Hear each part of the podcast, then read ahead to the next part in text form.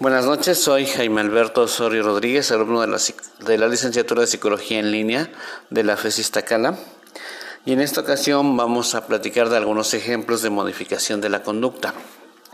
El primero de ellos es el reforzamiento positivo.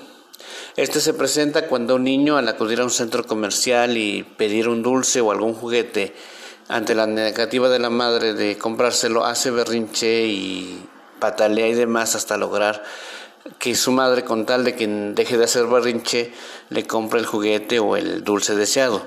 De este modo el niño entiende que eh, ese es el camino para lograr lo que quiere o obtiene un reforzamiento positivo. El reforzamiento negativo eh, se presenta en el caso de aquel niño que escucha a sus padres discutir constantemente y opta por salirse de la habitación o de la casa o taparse los oídos simplemente para evitar este, escuchar la discusión. Se aleja de eso y con eso obtiene un reforzamiento negativo.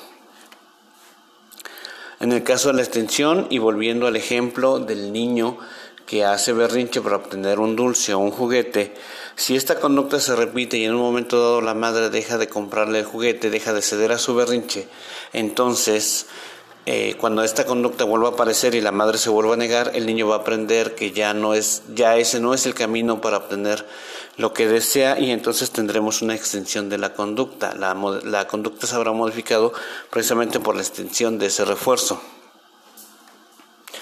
Otro ejemplo de modificación de la conducta es el castigo negativo. En este caso, el niño o el alumno de secundaria, de preparatoria que obtiene calificaciones reprobatorias es castigado con la privación de la consola de videojuegos hasta el momento en que obtenga mejores calificaciones. De este modo, el niño se esforzará para tener mejores calificaciones y lograr tener nuevamente acceso a la consola de videojuegos.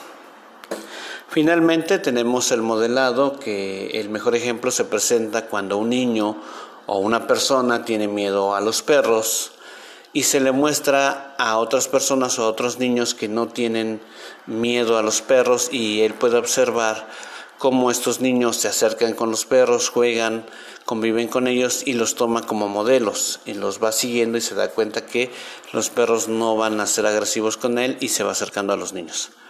Ese sería los ejemplos que tenemos de modificación de la conducta o de técnicas de modificación de la conducta.